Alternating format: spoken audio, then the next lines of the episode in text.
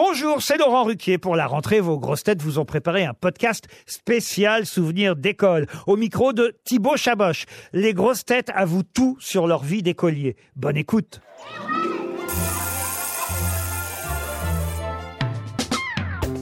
Au sein des grosses têtes, qui aurait été le cancre? Ça peut être deux types de personnes, les cancres. Ça peut être des gens qui ont des quotients intellectuels supérieurs et justement qui, euh, qui sont inadaptés au système scolaire classique et qui souvent sont des cancres. Donc ça pourrait être un Yann Moix. Ça pourrait être un Stéphane Plaza, qui je pense est intelligent mais qui est euh, euh, dyslexique et donc ça peut faire des cancres. Peut-être un Sébastien Toen. Et chez les filles, non, chez les filles, on est toutes, on est toutes bien, on est toutes intelligentes. Qui aurait été le Fayot Le Fayot Yann Ryu, Boule en chef. Celui qui aurait passé sa vie en col. Euh, oh bah c'est simple, Euh, Laurent Baffier, Sébastien Toen. Les deux, Ouais. direct. Qui aurait Euh, été avant le... qu'ils disent bonjour. Euh, je pense que ça aurait été. Baffi, ça aurait été bonjour madame, est-ce que tu baises? Et je pense qu'il serait parti directement en col. Et Sébastien Toen, euh, à peu près, oui, aussi rapidement. Il aurait peut-être tenu une minute de plus. Qui aurait été le délégué de classe?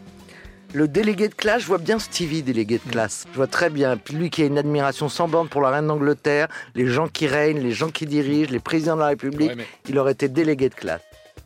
Et celui qui aurait pu sortir avec un ou une prof Celui ou celle Alors, pas moi, ça c'est sûr. Parce que jamais, euh, à cette époque-là, je me suis dit, oh mon Dieu, que, je- que mon prof est sexy, qu'il me plaît. Donc, euh, moi, ça n'aurait pas pu m'arriver.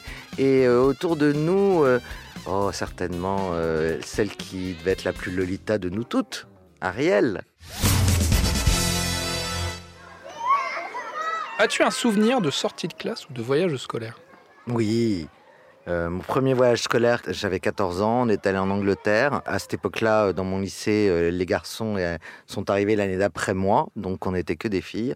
On est tombé à trois copines dans une famille de... Oui, ah, horrible, euh, dans un trou, mais je peux même pas vous dire, le trou, c'était pas un village, c'est pas un mini-village, c'est- c'est un trou à côté du village qui est à côté du trou qui est à côté du village. Bon, donc autant vous dire la déception des, des petites Françaises qui pensaient qu'elles allaient s'amuser. Donc on a pris un bus, on est parti et on a dit on va aller jusqu'au village le plus proche faire la fête. Plus on approchait et plus euh, il y avait des bandes de motards mal famés. Et je me suis dit on est une bande de 10 filles parce qu'on s'était réunis. Et je me suis dit on va se faire violer, assassiner, tuer. Donc là j'ai attaqué euh, un comment dire un processus de sape et je me suis dit je veux rentrer mais je veux pas rentrer toute seule parce que j'ai peur. Donc il faut convaincre les neuf autres de me suivre. Et donc là j'ai commencé à miner le moral de tout le monde. Et j'ai réussi à faire rentrer les 10. Euh, et là, je me suis rendu compte pour la première fois de ma vie que j'étais très persuasive et très convaincante, rien qu'avec les mots quand je voulais. Quel est le ou la prof qui t'a marqué à vie S'il y en a eu un ou une? Une prof de français que j'ai eu la chance d'avoir deux fois. Une fois en quatrième et une fois en seconde. En, euh, ouais, quatrième, non, euh, et troisième. Et elle avait fait un truc extraordinaire à la fin de l'année.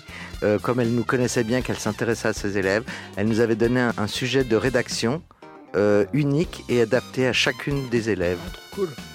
Donc c'est la première fois qu'on avait le reflet de euh, comment on était vécu, euh, non pas en tant qu'élève, mais en tant que personne et jeune personnalité. Sympa.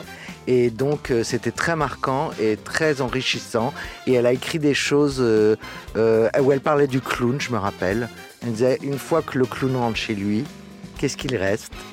Euh, donc après, quand je fais ce métier-là, des années plus tard, oui, c'est des mots qui ont longtemps eu une résonance. C'était une femme passionnante, s'appelait Madame Maille. J'espère qu'elle va toujours bien.